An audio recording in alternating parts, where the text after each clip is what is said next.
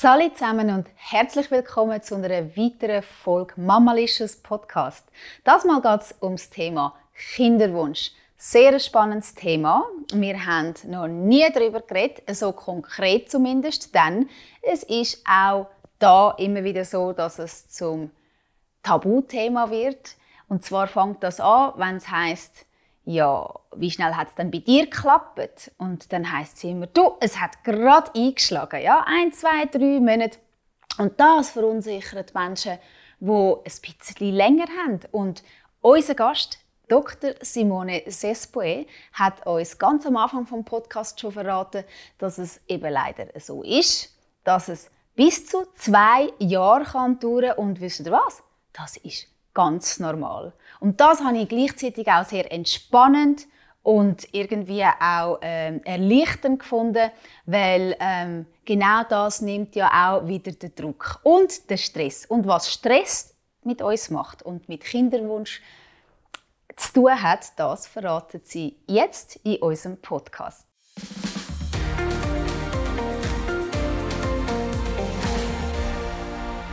Übrigens, es gibt mittlerweile richtig gute Tools, die dich in der Familienplanung und übrigens auch beim Kennenlernen von deinem weiblichen Zyklus auf eine ganz natürliche Art und Weise können unterstützen nämlich ein Zykluscomputer. Und wir möchten euch den Ladycom vorstellen. Der ist richtig praktisch. Ich erkläre euch gerade, wie das geht, damit ihr wisst, was ihr zu tun habt. Jeden Morgen hm, einfach Basaltemperatur unter der Zunge messen und schon habt ihr die wichtigsten Informationen auf dem Screen. Übrigens absolut ohne App, also ihr braucht kein Nattel, um das zu machen, jeden Tag. Einfach ganz kurz das, was ich gerade gezeigt habe und dann zeigt es euch an, in welcher Phase ihr euch äh, in eurem Zyklus gerade befindet. Das heißt, äh, man kann besser verstehen, warum es einem zu dem Zeitpunkt so geht, wie es einem geht. Wann hat man mehr Energie? Wann sollte man eigentlich lieber daheim bleiben und ein bisschen Self-Care betreiben? Und wann kann man schwanger werden? Warum weiß der genau wann? Also das Gerät, der Ladycamp, hat eine Genauigkeit von 99,4 Prozent, was extrem genau ist, wie ich finde. Und das ist möglich durch einen Algorithmus, der gefüttert worden ist mit über 35 Jahren Forschung, über 1 Million äh, Auswertung, Zyklusauswertungen von über 500.000 Frauen. Und dann kommt dazu, dass der Algorithmus auch dich persönlich dann jeden Tag besser kennenlernt und sich tatsächlich wirklich auf deinen Körper einstimmt ja, es ist eh wichtig, dass wir ein bisschen mehr ins Vertrauen kommen, unserem Körper können vertrauen. Und für das müssen wir unseren Körper kennen. Ja, und über 80 Prozent der Frauen, die in einer Umfrage mitgemacht haben, haben angegeben, dass sie keine Ahnung haben, was ein Zyklus überhaupt ist. Finde ich verheerend und darum setze ich mich für das Thema ein. Nicht nur mit dem Podcast, ähm, sondern auch auf mamalicious.ch, wenn man eingibt Zyklus, findet man ganz viele wertvolle Informationen zu dem Thema. Und der erste Schritt ist tatsächlich äh, so ein Zykluscomputer, ein Lifestyle Fertility Tracker oder eben einfach ein Zykluscomputer, wo äh, man sich selber ein bisschen besser kennenlernt. Und wir haben natürlich auch diesmal einen Gutschein für euch parat. Den findet ihr in den Show Notes sowie auch den Link, wie ihr zu dem Zykluscomputer kommt und weitere wichtige, wertvolle Informationen. Hallo zusammen und herzlich willkommen, liebe Community, zum nächsten Podcast, einer ganz tollen Folge zum Thema Kinderwunsch. Zu Gast bei mir heute Simone, Dr. Simone Seswe. Hallo Simone, schön bist du da. Hallo Rascha. Danke fürs Zeitnehmen. Ich wechsle jetzt gleich auf Hochdeutsch und zwar ähm, hat, entschuldige Simone, ganz viele Jahre, also mehrere Jahre Erfahrung zum Thema Burnout und Stress, natürlich entsprechend dann auch Stressmanagement. Sie hat als Dozentin gearbeitet und auch mehrere Jahre in der Wissenschaft und hat ganz viel Ahnung eben auch äh, äh, von beiden Seiten sozusagen, von der wissenschaftlichen Seite her, aber dann auch ja so wissenschaftlich zum Thema ähm, Mindset, ja, was ja ganz wichtig ist bei diesem Thema und dann eben auch das was die äh, Wissenschaft in den letzten Jahren zu diesen Themen errungen hat. Und zusammengepackt hat sie das jetzt unter dem Namen Fertile Mind Coaching und begleitet Paare ähm, zu diesem Thema. Das ist ja immer ein langer Weg. Das beginnt irgendwo und hört irgendwo dann auf und alles dazwischen erzählt uns jetzt Simone. Simone, ähm, wie ich schon angekündigt habe, habe ich ganz viele Fragen zum Thema Kinderwunsch und wie beginnt das? Wo startet das? Und wo hört das auf? Dieser Prozess, man redet nicht drüber. Es ist irgendwie ein Tabuthema und das möchten wir heute ganz gerne gemeinsam für unsere Zuhörer und Zuhörerinnen brechen. So, und jetzt starte ich gleich mit der Frage, was gibt es denn da für Möglichkeiten, wenn man merkt, es klappt nicht? Und dazu gleich die zweite Frage, wann kann man sagen, es klappt nicht, wir müssen jetzt einen weiteren Schritt eingehen.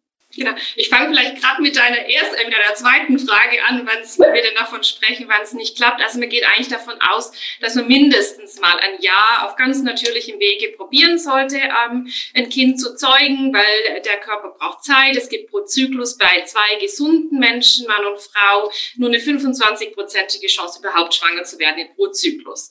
Also deswegen sagt die Medizin, also mindestens mal ein Jahr, manche Ärzte sagen auch bis zu zwei Jahren, probieren auf natürlichem Wege schwanger zu werden. Und wenn es dann nicht klappt, dass man sich dann auch langsam dann ins Gespräch begibt mit dem Gynäkologen und mal schaut, ob es gewisse hormonelle, organische Funktionsstörungen hat, die vielleicht verantwortlich sind, dass dieser unerfüllte Kinderwunsch zu dem Zeitpunkt besteht.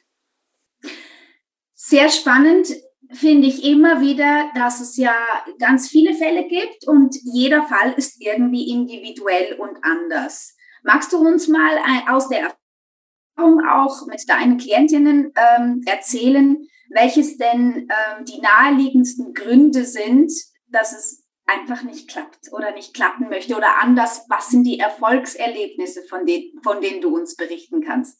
Genau, also grundsätzlich gibt es ja ganz vielfältige Gründe, oder? Und dass man nicht schwanger werden kann, die sich dann auch in der Abklärung, in der Diagnostik bei den Ärzten zeigt, also so die medizinische Seite, die sich aufteilt in einen Teil bei der Frau, 30 bis 40 Prozent der Gründe liegen bei der Frau, genauso 30 bis 40 Gründe können beim Mann liegen, dann gibt's Paare, wo es beide betrifft und dann gibt's so diese 5 Prozent, die wir oft hören, mit dieser unerklärbaren Sterilität, wo wir nicht keine organischen Ursachen finden. Also organisch meine ich, da kann es in der Eileiterfunktion zum Beispiel Beeinträchtigung geben oder in der Samen, also Spermienproduktion Produktion beim Mann oder eben auch hormonelle ähm, Kreisläufe, die vielleicht gestört sind. Daneben gibt's halt neben der ganzen medizinischen Abklärung, sage ich mal, auch so ein bisschen erweitert eine ganzheitliche Abklärung, wo man sagen kann, es gibt Lebensstilfaktoren, also Einflüsse vom Lebensstil, die die Fruchtbarkeit beeinflussen können, wie zum Beispiel Rauchen. Ist einfach bekannt, das Rauchen vermindert die Fruchtbarkeit, sowohl beim Mann wie auch bei der Frau. Oder wenn ich mich halt sehr, sehr ungesund ernähre oder unter starkem Übergewicht leide, kann auch das die,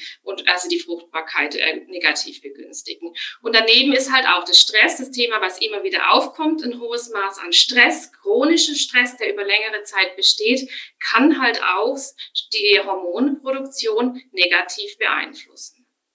Und das sehe ich natürlich jetzt auch immer wieder in, in, in meiner Arbeit, oder weil wir einfach in, in einer Welt leben, die sehr getaktet ist, die sehr, ja, stressig, ich mag nicht immer das Wort stressig nehmen, aber es ist halt schon so ein bisschen mit vielen ähm, Anforderungen auf uns einprasseln, äh, die wir erfüllen möchten, dass halt doch ähm, so diese Entspannungszustände, die, die es geben darf und muss für den Körper oft zu kurz kommen. Und deswegen ist schon auch, nicht nur aus der Forschung medizinisch auch belegt, dass der Stress negativ auf die Fruchtbarkeit einwirkt. Das ist auch etwas, was ich in meiner Arbeit sehr stark ähm, erlebe. Du hast äh, sehr fundiertes äh, wissenschaftliches Wissen aufgebaut die letzten Jahre äh, zu den Themen eben wie gesagt Stressmanagement, Burnout und dann hast du Kognition und Veränderungsmanagement. Was genau, was genau spielt, wo spielt die Kognition und eben dieses Veränderungsmanagement und was ist überhaupt ein Veränderungsmanagement? Äh, wo spielen diese äh, Faktoren da tatsächlich eine Rolle? Kannst du uns das genauer erklären? Genau. Also Ich setze so ein bisschen an jetzt in meiner Arbeit. Ich muss dazu sagen, ich nehme das ja aus wirklich jetzt zehn Jahren, ähm, sag ich mal, Hochschulerfahrung mit, ähm, die ich aber in einem anderen Bereich gesammelt habe, nämlich in der Arbeit mit Führungskräften, die ah. unter massiven Stress ausgesetzt sind und die eben auch für sich ähm, ein Verhalten und eine Verantwortung übernehmen müssen, aber auch das für ihre Mitarbeiter. Ich habe das dann jetzt in den letzten Jahren immer weiter entwickelt und nehme im Prinzip dieses Wissen mit und transferiere das jetzt in der Arbeit mit ähm, Kinderwunschklienten, die psychischen oder die Prozesse, die dahinter liegen, sind die gleichen. Oder wenn ich Stress erfahre, die Reaktionen, die passieren, sind menschliche Reaktionen, je nachdem, welchem Stimulus, also welchem Stressor ich ausgesetzt bin. Jetzt geht es darum, wenn wir mit den Kognitionen ansprechen, was du angesprochen hast. Es gibt, wenn ich mit dem Stress umgehe, gibt es verschiedene Ansichten, wie ich mit äh, Stress behandeln oder, oder, oder bewältigen kann. Das eine ist zum Beispiel, ich kümmere mich um den Stressor, also das, was dasjenige auslöst. Es kann irgendetwas sein im Umfeld, das ich kontrollieren kann und versuche das zu reduzieren. Also ich nehme direkten Einfluss auf diesen Stimulus.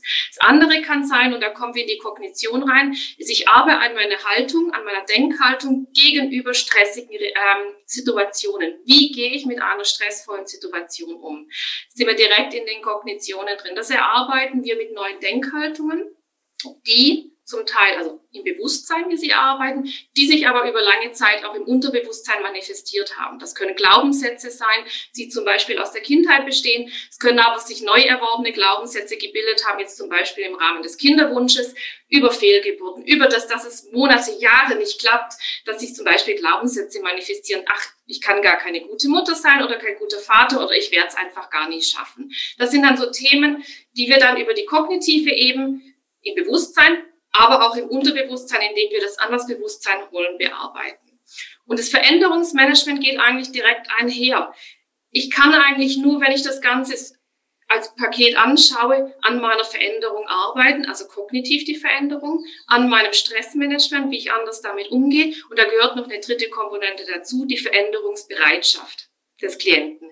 Wie weit bin ich wirklich bereit, Lebensstil verändernde ähm, Maßnahmen tatsächlich auch ähm, mich mit damit zu beschäftigen und sie aber auch umzusetzen. Das eine ist, wir können in Coachings viel erarbeiten. Das Ding ist, wie tue ich sie in den Alltag integrieren und umsetzen? Also damit dann auch nochmal beim Veränderungsmanagement.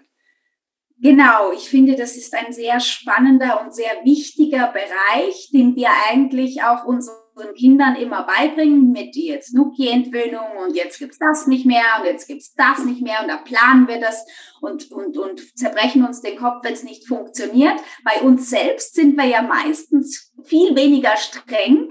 Andererseits finde ich gerade beim Kinderbekommen, ob es jetzt leicht funktioniert oder nicht, finde ich eben den Gedanken von, okay, jetzt ist, habe ich nicht nur noch Verantwortung für mich, sondern auch für ein kleines Lebewesen. Und da sehe ich immer diese Pflanze, die auch in einem, also guten, gute Erde braucht jede Pflanze, um zu wachsen und zu gedeihen gesund, ja.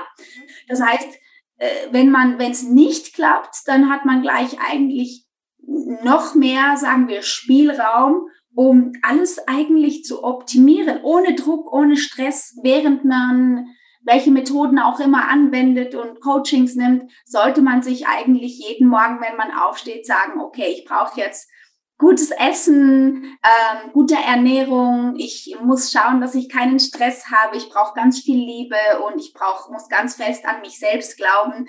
Ähm, sag mal zum ersten Punkt gleich mal, ganz wichtig. Wie wichtig ist denn Ernährung in dieser Geschichte, weil das ist ja so ein universelles Thema und ich möchte einfach auch nochmals darauf ansprechen, weil ich denke, dass das ein sehr großer Teil ist. Also Ernährung finde ich eine ganz, ganz wichtige Komponente und es ist auch immer etwas, was ich mit anspreche, wo ich dann, wenn es in die ganz tiefe, weißt du, eine Ernährungsumstellung geht, also eine gesamte Umstellung, dann auch mit Ernährungsberatern gern zusammenarbeiten, die da wirklich ihre Kompetenz drin haben. Aber sie ist immer ein Teil auch in der Arbeit bei mir, weil es, also wir können zum Beispiel, wir wissen genau, dass es eine entzündungshemmende Ernährung mhm. ähm, einen absolut positiven Einfluss auf die Fruchtbarkeit hat. Jetzt ist das Thema wieder wie, wie diese Ernährungssache. Ähm, ist es ganz toll, dass mittlerweile auch Kinderwunschpraxen anfangen, so Ernährungslisten mitzugeben für die, für die ähm, Patientinnen, was sie nicht mehr essen sollen, weil da Nahrungsmittel drauf sind, die entzündungsfördernd sind. Also rotes Fleisch in Übermaßen ist entzündungsfördernd. So die Salami ist so der Killer, schwer verdaulich und entzündungsfördernd. Und es gibt natürlich alles, was wir so aus der veganen Kost kennen, ist entzündungshemmend. Ähm, Jetzt ist es aber genau hier wieder die Thematik. Ich kriege eine Liste, steht da, mit was ich nicht mehr essen darf. Also der Kinderwunsch wird wieder mit einem Entbehrung assoziiert. Ich darf nicht, ich darf nicht rauchen, ich darf nicht äh, das essen, ich darf, ich darf das nicht. Was wieder Stress kreieren kann. Und da geht es jetzt einmal auch wieder um ein Mindset-Change. Sorry, da muss ich jetzt nochmal zurückkommen zu dem Thema eben, dass es ein genussvolles Essen werden darf im Rahmen von einer Ernährungsumstellung. Das sehe ich immer wieder. Das ist ein großes Thema bei mir. Wie gehe ich um mit, sage ich mal, im ersten Sinne von Entbehren? Gewisse Sachen, die mir wirklich nicht gut tun, die ich oft verzehre, darf ich nicht mehr essen, aber ich nehme es positiv an, indem ich mich weiterentwickle und andere Lebensmittel auf meinen Speiseplan bringe. Ich denke auch, dass es hier, vergleiche ich es auch gerne wieder mit der Mutter, unbedingt wollen bei unseren Kindern, da haben wir auch ellenlange Geduld. Und ich denke, äh, ob Kind oder Erwachsener, jetzt in der neurologischen Sicht ist es ja immer so, dass es einfach, ich würde immer sagen, ich sage immer zwei Wochen, ich weiß nicht, ob das stimmt, aber es braucht immer eine gewisse Zeit, bis wir uns an etwas gewöhnt haben. Und so ist es auch mit der Ernährung, ähm, mit, mit dem Körper. Ja, ich sage jetzt mal ein Beispiel, mein Selleriesaft, den ich angefangen habe zu trinken täglich. Ich meine, am Anfang habe ich gedacht, boah, es ist wow. Und heute ist es so, mm. und das ist einfach irgendwie so meine Einstellung dazu, weil ich weiß, ah, es ist gesund, es tut meinem Körper gut, es ist auch mein Körper, der das jetzt mittlerweile verlangt, weil er weiß, dass es gut ist. Gibt es da Erkenntnisse, wo du sagen kannst, hey Leute, einfach durchbeißen und nobody said it was easy? Ja, das ist ein guter Punkt. Genau, der Selleriesaft, den habe ich auch schon ausprobiert, kann ich gut äh, mit einem Bezug dazu nehmen. Das Ding ist einfach, was du eigentlich er erklärst, gerade so schön anschaulich, ist ja, was die Neurowissenschaften mit der Neuroplastizität erklären in unserem Gehirn. Nämlich das, wie Veränderungen tatsächlich stattfinden auf kognitiver Ebene. Und du sagst es schön, bei der Nuki-Entwöhnung, bei einem kleinen Kind geht natürlich alles im Sinne, was sie erlernen, deutlich schneller weil das mhm. Gehirn noch so verwandelbar und formbar ist, anstatt wie das bei uns jetzt bei den Erwachsenen ist, wo deutlich länger ist. Das heißt eben den Selleriesaft, der braucht schon eine gewisse Zeit, oder wenn man den jetzt ganz, ganz grusig findet, bis man den vielleicht anfängt zu mögen oder zumindest ein Gefühl erlebt, oh, der tut mir gut. Und das ist genau der Punkt. Wenn ich dann auch erlebe auf emotionaler Ebene, dass mir etwas gut tut, dann gehen die Veränderungen leichter, sich auch tatsächlich im Alltag ähm, als festes Ritual oder als, als neue Gedanke, neues Mindset zu etablieren. Okay, jetzt möchte ich aber auch noch klarstellen hier, dass du als Coach ja eigentlich nicht nur, also nicht primär darum, dass du den Menschen erklärst, wie sie ähm, jetzt doch schwanger werden können oder den Frauen, sondern du begleitest sie durch den Prozess, den sie sich eigentlich selber aussuchen. Du gibst ihnen Möglichkeiten, die es begleitend oder nebenbei noch gebe. Erzähl mal mehr über deine Arbeit als Coach und wie man sich das vor. Einerseits, wenn man das gerne, ähm, wenn man sich gerne selbst dann bei dir informieren möchte und andererseits ähm, stelle ich mir das auch sehr persönlich und sehr intim vor und auch sehr wichtig, gerade weil es so ein Tabuthema ist. Absolut. Also das, ja, genau. Es ist ein Tabutum, ist immer noch ein sehr stilles Thema und deswegen oft auch oder vielfach ein stilles Leid bei den Paaren, weil selbst im, im näheren Bekanntenkreis oftmals nicht darüber gesprochen wird. Wenn darüber gesprochen wird, das ist das, was mir oft berichtet wird, eben auch Kommentare und, und Einflüsse kommen, die gar nicht so gut tun, die wohl gemeint sind, aber gar nicht so gut. Und meine Arbeit setzt eigentlich dort an. Ich erlebe es oft, dass eben Paare kommen, die schon ähm, mehrere Jahre ähm, Kinderwunsch haben und es dann nicht klappt. Ähm, sie sind meistens dann eben auch schon in der Kinderwunschbehandlung. Ähm, und haben dann wie müssen Möglichkeiten ausschöpfen, wie sie für sich jetzt, sage ich mal, ganzheitlicher noch arbeiten, um auch die Chancen der Kinderwunschbehandlungen zu optimieren. Ich habe natürlich auch Klienten, die nicht in Kinderwunschbehandlungen sind oder die sich auch davon zurückgezogen haben, weil sie gesagt haben, sie möchten es anders probieren. Das geht beides. Und da geht es dann auch um einen ganzheitlichen Ansatz, wo ich aber auch wirklich dann auch mit anderen Therapeuten zusammenarbeite, die zum Beispiel die Körper- oder die Seele eben noch mehr an, sage ich mal, ähm, ähm, betreuen als ich. Mein Ansatz ist eigentlich der, dass ich mit den Klienten vor allen Dingen arbeite an der Stressregulierung, also der Stressreduktion und Stressregulierung, dem Mindset Change tatsächlich, also der Haltung und Einstellung dem Kinderwunsch gegenüber und auch der eigenen Lebensperspektive mit oder ohne Kind. Das Thema beim Kinderwunsch ist ein ganz großes Thema, ist, dass es außerhalb der eigenen Kontrolle ist. Wir sind gewohnt, heutzutage Kontrolle über viele Dinge zu haben und plötzlich Kinderwunschbehandlung, zum Beispiel beim Kinderwunscharzt, ist außerhalb unserer Kontrolle. So wird es auch empfunden. Und auch da wieder ein bisschen Ruhe reinzubringen, zu erlernen, dass man gewisse ähm, Momente annimmt und daraus auch eine Stärke zu entwickeln, wie man damit diese, diesen Moment bewältigen kann. Das ist eigentlich somit meine Haus, Hauptaufgabe. Und dann, ja, Entschuldigung, ja. Nein, mach weiter.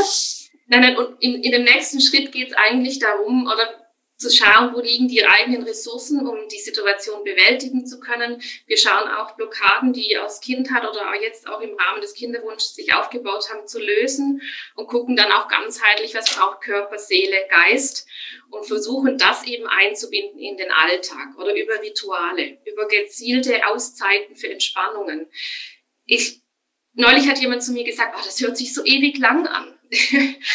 was muss ich mir da vorstellen? Dann habe ich mir gedacht, ja, das ist eigentlich ganz unterschiedlich. Das hängt total von den Klienten ab, wie weit sie schon im Prozess sind, auch von ihrer eigenen Bereitschaft, sich verändern zu wollen. Ähm, das kann eine Sitzung sein mit nur ganz kurzen Impulsen im Nachhinein. Das können aber auch ein paar Folgesitzungen sein. Coaching ist nie auf lange Zeit ausgerichtet. Das muss man immer dazu sagen. Es ist immer eine Kurzzeitintervention. Es ist keine Therapie, um ganz klar auch wirklich von der Psychotherapie abzugrenzen. Die braucht es in gewissen Fällen. Oder wo wir in eine Depression reingehen, wo das, sage ich mal, in, eine krankheitssymptomatische ähm, Themen reingehen, braucht es ergänzend eine Psychotherapie. Genau. Du sprichst nicht nur von deinem äh, erlernten und errungenen Fachwissen, sondern auch aus eigener Erfahrung. Ähm, ja, ich möchte gerne einfach auch noch mehr über deine Geschichte hören. Und ähm, ja, es war ja dann bei dir Ende gut, alles gut. Und dann möchte ich unbedingt auch ähm, hier mit unseren Zuhörern und äh, Zuhörerinnen teilen, was dann deine Quintessenz war, was dein, was, was es war für dich, was du verändert hast, was alles verändert hat. genau.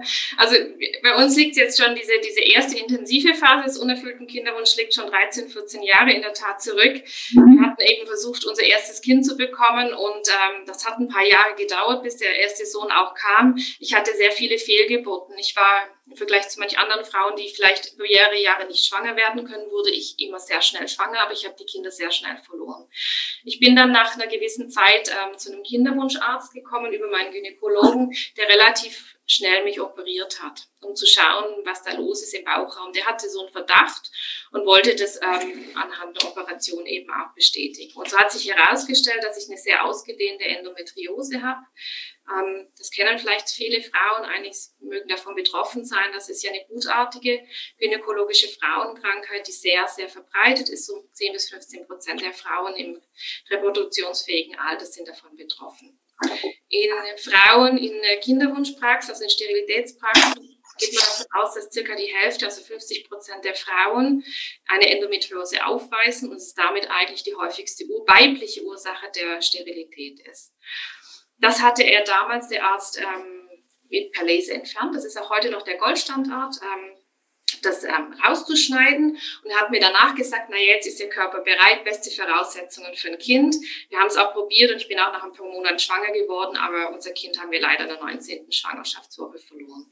Und das war damals so mein persönlicher Tiefpunkt. Ich finde, mein Mann hat das noch echt toll getragen und hat mich damit getragen, aber für mich war es ähm, eine ganz, ganz schwere Zeit. Es waren schon Jahre vergangen, einige Fehlgeburten und dann 19 Wochen. Natürlich Geburt des toten Kindes, das war so für mich ähm, der absolute Tiefpunkt. Und wir haben auch ein Jahr gebraucht gemeinsam, haben uns die Zeit genommen, ähm, einen Schritt zurückzutreten und zu überlegen, was heißt es für uns, ähm, einfach nach unserem Wohlbefinden zu schauen. Und in der Zeit habe ich ganz viel ausprobiert, wirklich ganzheitlich. Ähm, alle möglichen Therapien. Ich war auch in Hypnose oder auch bei einer Psychotherapeutin ganz kurz, um diese, diese, diese, diesen Verlust ähm, zu verarbeiten. Ich war beim Chinesen. Also ich habe alle möglichen ähm, Sachen für mich ausprobiert, habe Ernährung umgestellt und habe dann irgendwann, ich war zu der Zeit eben dabei zu promovieren zum Thema Stress, Burnout, habe gemerkt, ich bin ja eigentlich selber die Kandidatin, oder die ich dann beschreibe in den Studien, das bin ich ja jetzt, oder? Ich habe alles, was ich da aufschreibe, was die Symptome sind, das bin ich. Und dann habe ich angefangen, tatsächlich an mir zu arbeiten, auch ähm, hatte dann auch noch einen Coach und habe dann halt ganz viel Arbeit an mir gemacht, mein Mindset. Und das hat mir sehr geholfen, einfach mich wieder wohler in mir zu fühlen, mit meinem Körper, das Vertrauen in meinen Körper zu gewinnen oder zurückzufinden und positiver, sage ich mal, auf die nächsten Schritte zu schauen, aber auch nicht mehr ganz so, ich sag, verkrampft. Ich glaube, das war bei mir so das Thema, zu verkrampfen. Ich habe mir das so sehnlichst gewünscht, dieses Kind und ein bisschen davon einfach auch wegzukommen, indem ich mehr Vertrauen in mich hatte. Und irgendwann hat das dann auch geklappt. Irgendwann kam unser erstes Kind, war eine, keine einfache Schwangerschaft, das möchte ich gar nicht anders sagen. Es war eine aufgeregte Schwangerschaft, aber er ist dann irgendwann gekommen und er ist gesund und munter und heute elf Jahre alt. Ja, und heute sind es drei. Es sind drei. Wahnsinn. So schön. Du hast ein ganzes Rudel und äh, das ist wunderschön zu hören, weil ähm, du hast ja doch Jahre und Jahre und Jahre hast du das durchgemacht und so auch noch daran zu glauben und dann auch irgendwann mal in der Lage sein, loszulassen, was ja meistens vor dem, der großen Lösung kommt, ist ja das Loslassen.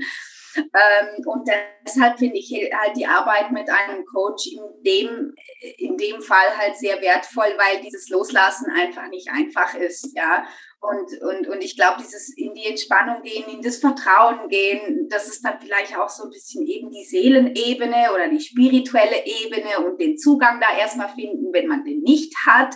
Was sagst du dazu? Ähm, insbesondere, wie wichtig, also ich empfinde es für sehr wichtig, dass eben der seelische Teil in Zukunft auch mehr Raum, wenn nicht gleich viel Raum findet, wie an den Teil, den wir kennen, den medizinischen und den analytischen und ähm, ja, und äh, auch ein bisschen Spiritualität kann nicht schaden in so einem Fall, äh, zumindest in der mentalen Ebene, auf der mentalen Ebene. Wie kombinierst du das in deiner Arbeit? Also wir schneiden die Themen tatsächlich an. Ähm, ich, ich, schaue da je nach Klienten auch immer so ein bisschen resoniert das, ähm, wie, wie wir da vorgehen. Das ist wirklich ganz, ganz unterschiedlich. Da gucke ich, wie die Klienten sind. Ähm, das, das höre ich im Gespräch dann schon raus, wo wir da ansetzen können. die spirituelle oder auch Glaubensebene ist tatsächlich, oder Werteebene ist ein ganz großes Thema, eben auch um dieses, dieses Urvertrauen wieder zu finden. Das Vertrauen in sich und das Vertrauen in das Leben. Deswegen nimmt es einen Platz bei mir ein.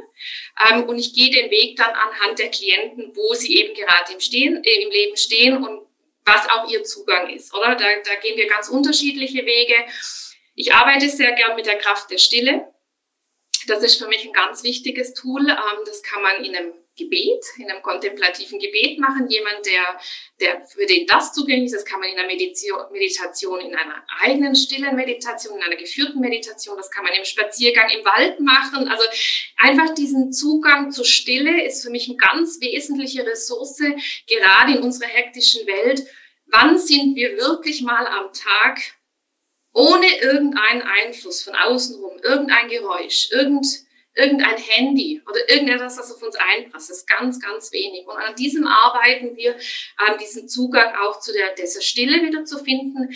Manchmal muss man Stille aushalten können. Das ist gar nicht so einfach für manche, oder? Das kann man aber auch dosieren, ganz, ganz, ganz schrittweise und dann für sich, für den eigenen Weg finden und den Zugang. Und ich erlebe, nicht nur bei mir, auch bei, auch bei den Klienten, dass das oft sehr schöne, bereichernde Erlebnisse sind, auf dem eigenen Weg zu seiner eigenen Kraft wieder zurückzufinden. Ja, und vor allem auch mal, statt sich jeden Tag zu fragen, bin ich fruchtbar, kann ich leisten, kann ich gebären, kann ich schwanger werden, auch einfach mal, wie geht es mir? Wie geht es mir dabei? Und ähm, wie würde es mir gehen, wenn es jetzt ist, wie es ist und es nicht klappt, oder? Findest du nicht, dass man auch ähm, sich so viele Türen öffnet oder auch einen anderen Rahmen über die Situation setzen kann, wenn man sich mit allen Perspektiven ähm, befasst? Genau, und da geht's halt, da müssen wir dann genau hinschauen, oder was sind die Ressourcen des einzelnen Menschen, oder ähm, was und das ist eben Teil der Arbeit, die unterschiedlichen Perspektiven herauszufinden. Das ist ja ganz zentrales Element. Meistens, wenn, wenn Klienten kommen, die sind in so einem massiven Stresszustand, oder? Wo, wo dieser Blickwinkel ja sehr eingeschränkt ist. Den müssen wir erst wieder öffnen, aber den können wir nur über die Ruhe öffnen. Also deswegen, der erste Schritt ist wirklich in die Ruhe kommen, damit Klarheit entsteht und dann der Perspektivenwechsel sich zu öffnen, wie du sagst, oder? Es gibt eine Perspektive, wie wäre es denn, wenn es richtig schön wäre? Oder? Es ist wunderschön, wenn man sich das einfach mal überlegt, wie wäre es, wenn es richtig schön wäre. Und da kommen ganz viele neue Impulse heraus bei den Klienten, wo sie sich dann auch nicht nur, weißt du, denken, kognitiv das beschreiben, sondern du siehst es an der ganzen Körperbehaltung, an der Ausstrahlung. Da kommt so, eine Erleichterung, so eine Entspannung rein, wie sie dann anfangen zu erzählen oder es auch bildlich ähm, darstellen, wie es denn dann wäre. Und aus dem aus dem Kraftzustand heraus können wir dann auch Ressourcen erarbeiten. Und die Ressourcen könnten auch sein, je nachdem, Ressourcen zu haben, wenn es denn nicht klappt. Einen neuen Lebenssinn, eine neue genau. Perspektive. Genau, genau. Also äh, deshalb finde ich ja auch die, die Arbeit mit dem richtigen Coach. Ich sage immer, jeder soll seinen eigenen Coach finden und dann muss man ihn sich auch noch leisten können.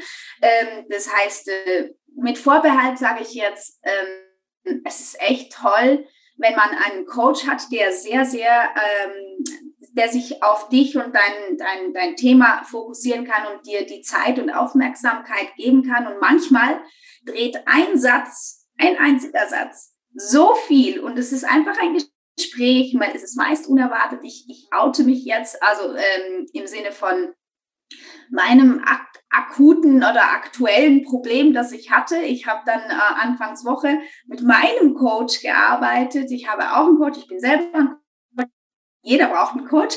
Ähm, und auf jeden Fall habe ich dann so gesagt, äh, auch so Stress eigentlich ähm, äh, verbunden mit Stress, glaube ich. Äh, ich habe dann irgendwie so, ich bin dann immer, ich werde immer unruhig, wenn meine Tochter nicht dann einschläft, wenn ich es gerne hätte, am Ende von einem stressigen Tag. Also das passiert einfach, wenn ich total überlastet war und ich habe sehr viel Energie. Das heißt, ich merke das auch nicht, wenn ich überlastet bin, weil es alles immer easy und flow.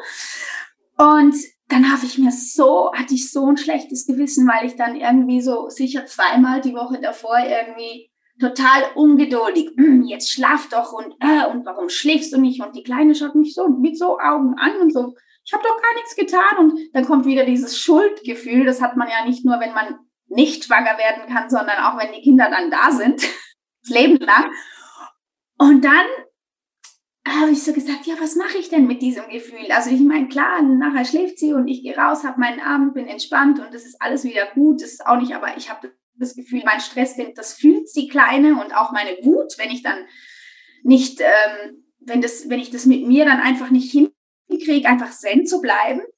Und dann hat sie zu mir gesagt, du bist so viel, du bist so viel mehr als das. Und dann habe ich gesagt, wie meinst du das jetzt? Und dann sagt sie, naja, du denkst jetzt, dein größtes Problem ist, dass du äh, jetzt nicht immer zen sein kannst und äh, immer, immer mit deiner Tochter wie so ein, ja, dabei bist du ja in so, andre, so vielen weiteren Bereichen. Bist du, bist du ein toller Mensch und eine tolle Mama und geduldig und so weiter und so fort. Wir können nicht perfekt sein. Und in dem Moment, wo sie diesen Satz ausgesprochen hat, du bist so viel mehr als das oder du bist nicht nur das, ja, stell doch einfach mal all deine Stärken und all deine Schwächen gegenüber und dann können wir reden. Genau. Ganz ein schönes Beispiel. Oder? Ja, das ist ein ganz ein schönes Beispiel. Ich finde, es hat so zwei Sachen drin, eben, dass du siehst, oder in dem Moment, dass du ganz viel mehr bist als nur diese Situation, oder? Ja. Und dieser massive Stress, also das ganze Big Picture und das holen wir auch wirklich her, also an die Oberfläche in den Ressourcen, was einen ausmacht. Und das andere ist, und das finde ich ein ganz wichtiger Punkt, den du ansprichst, diese Perfektion.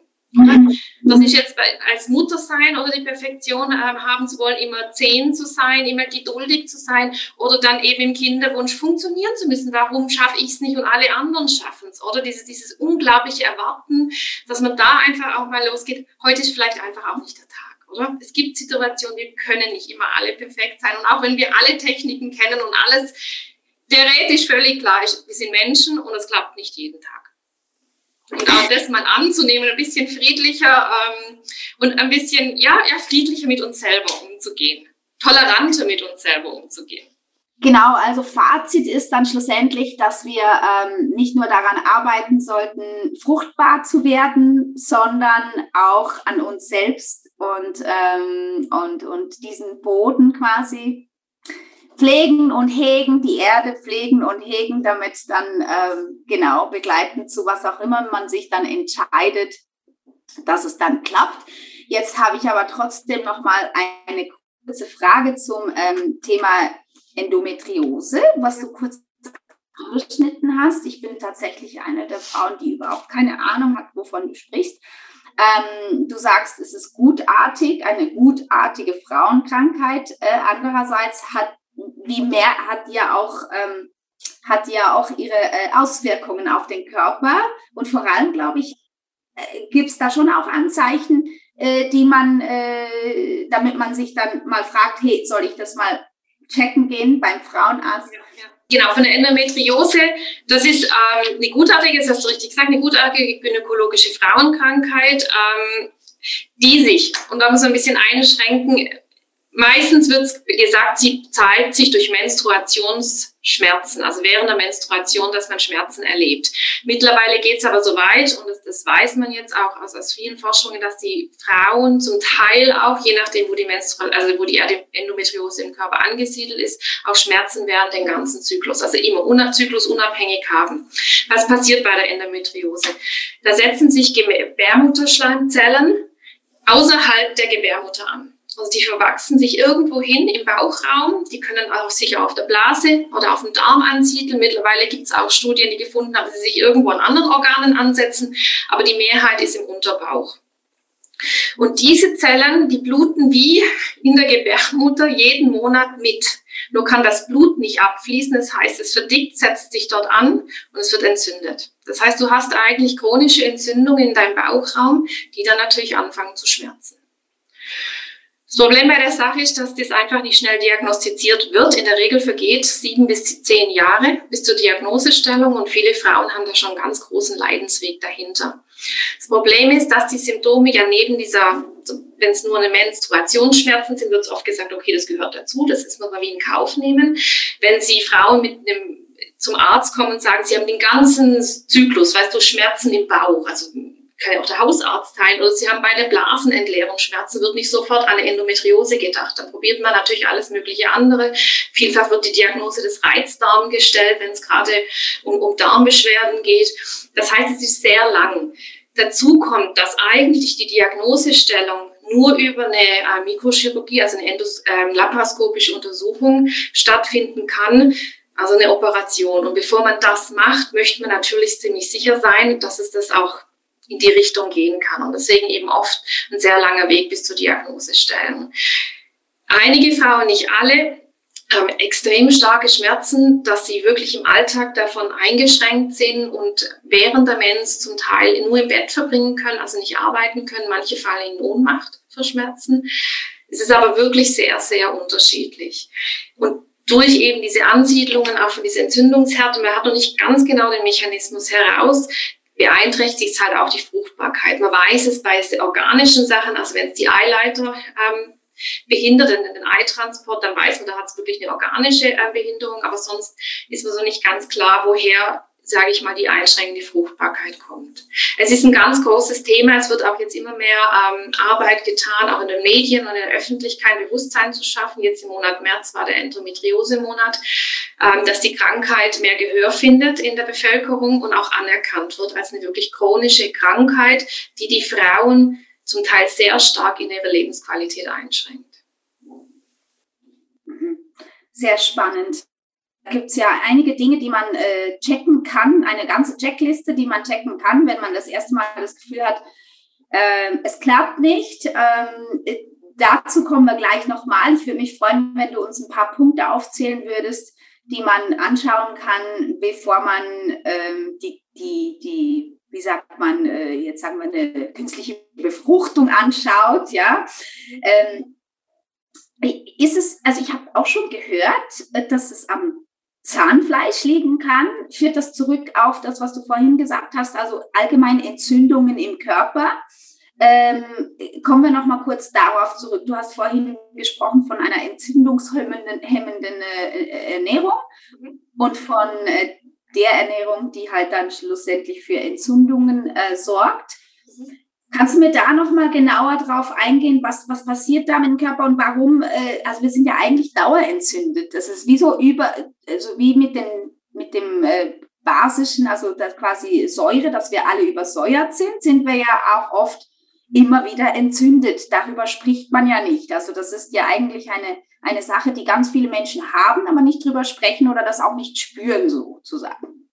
Ja, also das ist natürlich, weißt du, Entzündungen entstehen ja vielfältig. Ähm, eben auch über weißt du, Ernährung, über Lebensgewohnheiten, über Stress. Stress ist auch entzündungsfördernd. Das sagen Sie heute, dass das ja eigentlich ein Thema unserer heutigen modernen Gesellschaft ist, dass wir überall Mikroentzündungen haben im Körper. Wie was du jetzt mit den Zähnen anschaust, was tatsächlich äh, ein Thema ist, wenn du, wenn du Zahnwurzelentzündungen hast, dass, dass sich zum Beispiel die Ökologen zum Zahnarzt schicken und erstmal schaust, dass deine, dass deine Zähne in Ordnung gebracht werden. Also Entzündungen spielen halt ein in diesen immunologischen und hormonellen Kreislauf des Körpers und können den dadurch aus, durch, ähm, aus der Balance bringen. Und deswegen gibt es ja so mannigfaltige ähm, ähm, Themen, unter anderem eben ganz groß jetzt in der Mind-Body-Medizin, die auch darauf eingehen, ganzheitlich eben das Thema anzugehen. Also über Stressregulation, Ernährung, Bewegung, dass das gesamtheitlich, um eben auch unter anderem die Entzündungen herunterzubringen, dass der, dass der Körper gesundet ja, dass der Körper auch bereit ist, äh, sowas wie eine Schwangerschaft aufzunehmen und eben gesund durchzubringen, damit dieses Kind dann auch äh, gesund und munter auf die Welt kommt, mit einer guten Basis sozusagen. Ich glaube, das ist ein gutes Schlusswort. Ähm, und äh, jetzt zum, zu guter Letzt, eben wie bereits schon angetönt, würde ich gerne noch ganz kurz ganz spontane Checkliste aufführen. Also wir haben gesagt, ähm, als allererstes äh, macht man dann was? Man geht zum Frauenarzt. Also oder, zum, oder bei der Endometriose? Beim Kinderwunsch? Beim Kinderwunsch. Beim Kinderwunsch, also wenn man jetzt das Gefühl hat, jetzt gut, ich hatte das ja schon, ich hätte das ja schon, also mit meiner Ungeduld hätte ich das schon nach drei Monaten das Gefühl, dass da, dass ich was machen muss, damit es irgendwie klappt, ja. Ähm, einerseits gut, ich würde jetzt den ersten Punkt gleich nehmen, erstmal wirklich sich informieren über seinen eigenen Zyklus, wann kann ich überhaupt schwanger werden, weil es gibt Menschen, die denken jeden Tag. Ja, das ist ja, wie gesagt, 25 Prozent hast du gesagt. Ähm, und äh, genau, erstmal sich im Klaren werden, dass man einen Zyklus hat und wie das so funktioniert und wann man fruchtbar ist. Das ist sicher mal Nummer eins, ja. Und was kommt danach, gleich danach? Genau, also dieses, was du sagst, im Zyklus, einfach ein bisschen auch den Körper kennenlernen oder auch ein bisschen auf den Körper hören. Wie, wie ist mein Zyklus? Wie lang ist er ungefähr? Ist er regelmäßig? Ist er unregelmäßig? Ich glaube, das sind alles wichtige Informationen, die auch der Arzt meistens dann in Erfahrung bringen möchte. Wenn man das schon mal hat, ist es gut. Ich würde immer da wahrscheinlich nach den zwölf Monaten, wie die Ärzte das auch empfehlen, die Gynäkologen ähm, mal das Gespräch suchen, wenn es dann nicht klappt. Wenn man weiß, man hat jetzt wirklich auch zwölf Monate, zwölf Zyklen genutzt, das kann ja auch in 15 Monaten passieren, weil man vielleicht gewisse Zyklen nicht nutzen kann. Das, also dass man einfach mal so summa summarum zwölf Monate im Kopf hat, zwölf Zyklen, die haben wir probiert und es hat nicht geklappt, dass man dann mit dem Gynäkologen das Gespräch sucht, äh, des Gynäkologen seines Vertrauens und der dann eventuell schon erste Abklärungen macht.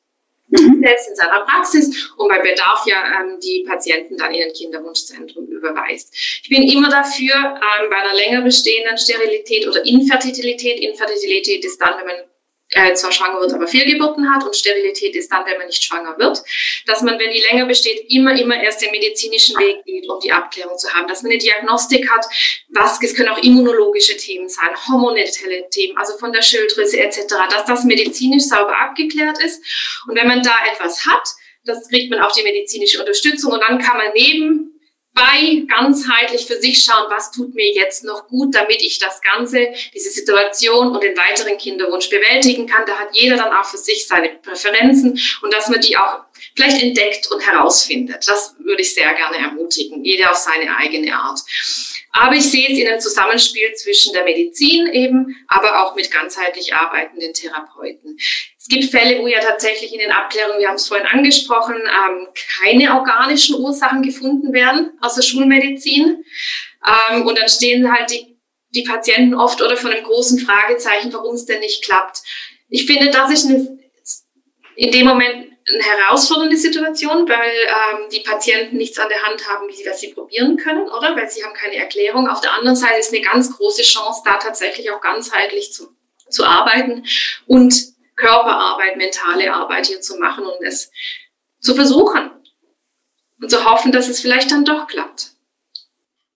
Genau, und äh, wie ich ja auch schon vorhin angetönt habe, ist, dass es schön ist, wenn man loslassen kann, auch irgendwann mal und da nicht so verbissen äh, drauf rumreitet oder eben sich achtsam mit sich selbst umgeht und das nicht jeden Tag von sich äh, fordert quasi und äh, irgendwann kommt der Punkt, wo man dann vielleicht irgendwie, ich sage es jetzt mal erst auf Deutsch, aufgeben.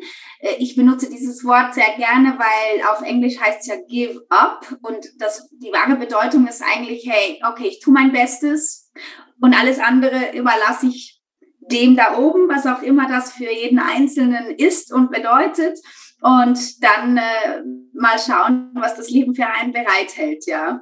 Absolut. Ich finde das zum Beispiel so schön wie diesen Give Up. Das hatten wir ja, ich, schon mal besprochen. Ich finde das unglaublich ein schönes Beispiel. Ich merke so, weißt du, am Anfang, wenn, wenn ich mit Klienten arbeiten, können wir, das können wir irgendwie erst später da langsam hinkommen. Ich glaube, das Loslassen, das Wort Loslassen ist so das Schlimmste am Anfang, wenn, wenn man damit anfängt, ich will ja nicht loslassen, mein Wunsch, oder ich kann auch gar nicht, oder? Ähm, deswegen, ich, ich nehme es, gehe es von der Seite an mit ähnlich in der gleichen Ziel wie du, dass natürlich die Entspannung reinkommt, ist, ich nähere den Geist mit den Klienten, nämlich ihr eigenes Mindset, ihr, ihre, ihre innere Haltung, die nähren wir, damit sie kraftvoll, wirklich voller Kraft ihren Kinderwunsch ähm, bewältigen können oder diese Kinderwunschzeit bewältigen können. Ja, ich glaube, dass es auch wichtig ist zu unterscheiden zwischen ähm, äh, Loslassen vom Wunsch und Loslassen von den Erwartungen. Ich glaube, Loslassen von den Erwartungen, wann und auf welchem Weg und wie schnell das passieren soll, ist schon mal der erste Schritt. Und dann äh, kann das nur noch gut kommen. Und ähm, zu guter Letzt auch noch ganz kurz eine Frage zum Thema Austausch, ähm, weil gerade weil das so ein Tabuthema ist, hast du bestimmt auch auf deinem persönlichen Weg ganz tolle Anlaufstellen gefunden im Netz oder wo auch immer. Kannst du noch ganz kurz äh, ein paar Tipps geben? Wir werden die natürlich dann in den Show Notes erwähnen, aber gut, wenn wir das auch noch kurz besprochen haben. Wohin kann man sich melden oder wo kann man sich dazu tun, wenn man sich gerne zu dem Thema austauschen möchte auf regelmäßiger Basis? Das ist ich ein super wichtiges Thema, der Austausch mit Gleichgesinnten, oder? Dass man da wie auch erfährt, dass man nicht alleine ist. Mir hat damals die Selbsthilfegruppe geholfen. Das war nach dieser ähm, Totgeburt. Ähm, da habe ich das verarbeitet mit Gleichgesinnten, die das auch erlebt haben. Da war das online noch nicht so präsent, das ist zu lange her. Ähm, es gibt viele Selbsthilfegruppen in, in der Schweiz. Wir können dann auch gerne ein paar mit draufstellen ähm, ähm, mit Links.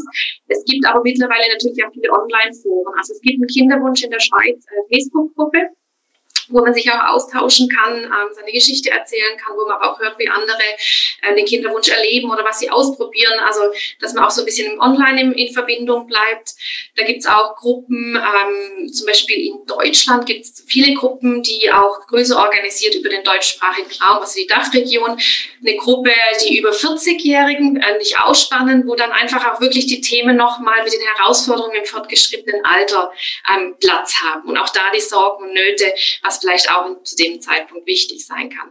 Was ich auch noch sehe, ist ähm, auch in den Foren, ähm, es gibt auch äh, Foren, wo zum Beispiel, wenn es nicht um das erste Kind geht, sondern um das zweite oder dritte, weil manchmal Frauen oder Männer das Gefühl haben, oh, wir haben gar nicht den legitimen Wunsch, oder? Diesen, äh, sind den starken Wunsch, noch ein weiteres Kind zu haben, weil wir haben ja schon eins, aber trotzdem ist der Wunsch legitim, dass auch die sich austauschen können, wenn sie eben traurig oder niedergeschlagen sind, wenn es mit einem Geschwisterchenkind nicht klappt.